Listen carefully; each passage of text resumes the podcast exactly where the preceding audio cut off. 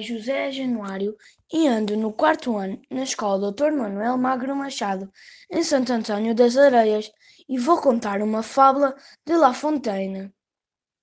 A cigarra e a formiga. Em pleno verão, quando o calor mais apertava, a formiga trabalhava com afã a recolher grãos para encher a sua dispensa.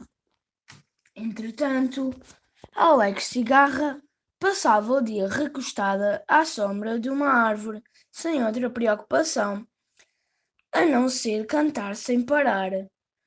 Quando a formiga passava perto da cigarra, esta repetia sempre: Não trabalhes tanto, rapariga, faz como eu, diverte-te e desfruta deste sol tão maravilhoso.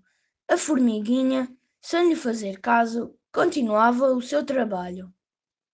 Passaram os dias e chegou o inverno rigoroso. O sol deixou de aquecer e as primeiras neves fizeram a sua aparição. A cigarra vagueava pelos campos, tiritando de frio e sem o que comer. Lembrou-se então de que a formiga tinha passado todo o verão a recolher comida para o inverno.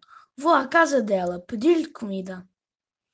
Quando a cigarra bateu à porta para pedir algo para comer, a formiga disse-lhe: Se tivesse trabalhado durante o verão, agora não te faltaria comida. Se tens fome e frio, canta e dança a ver se te passa.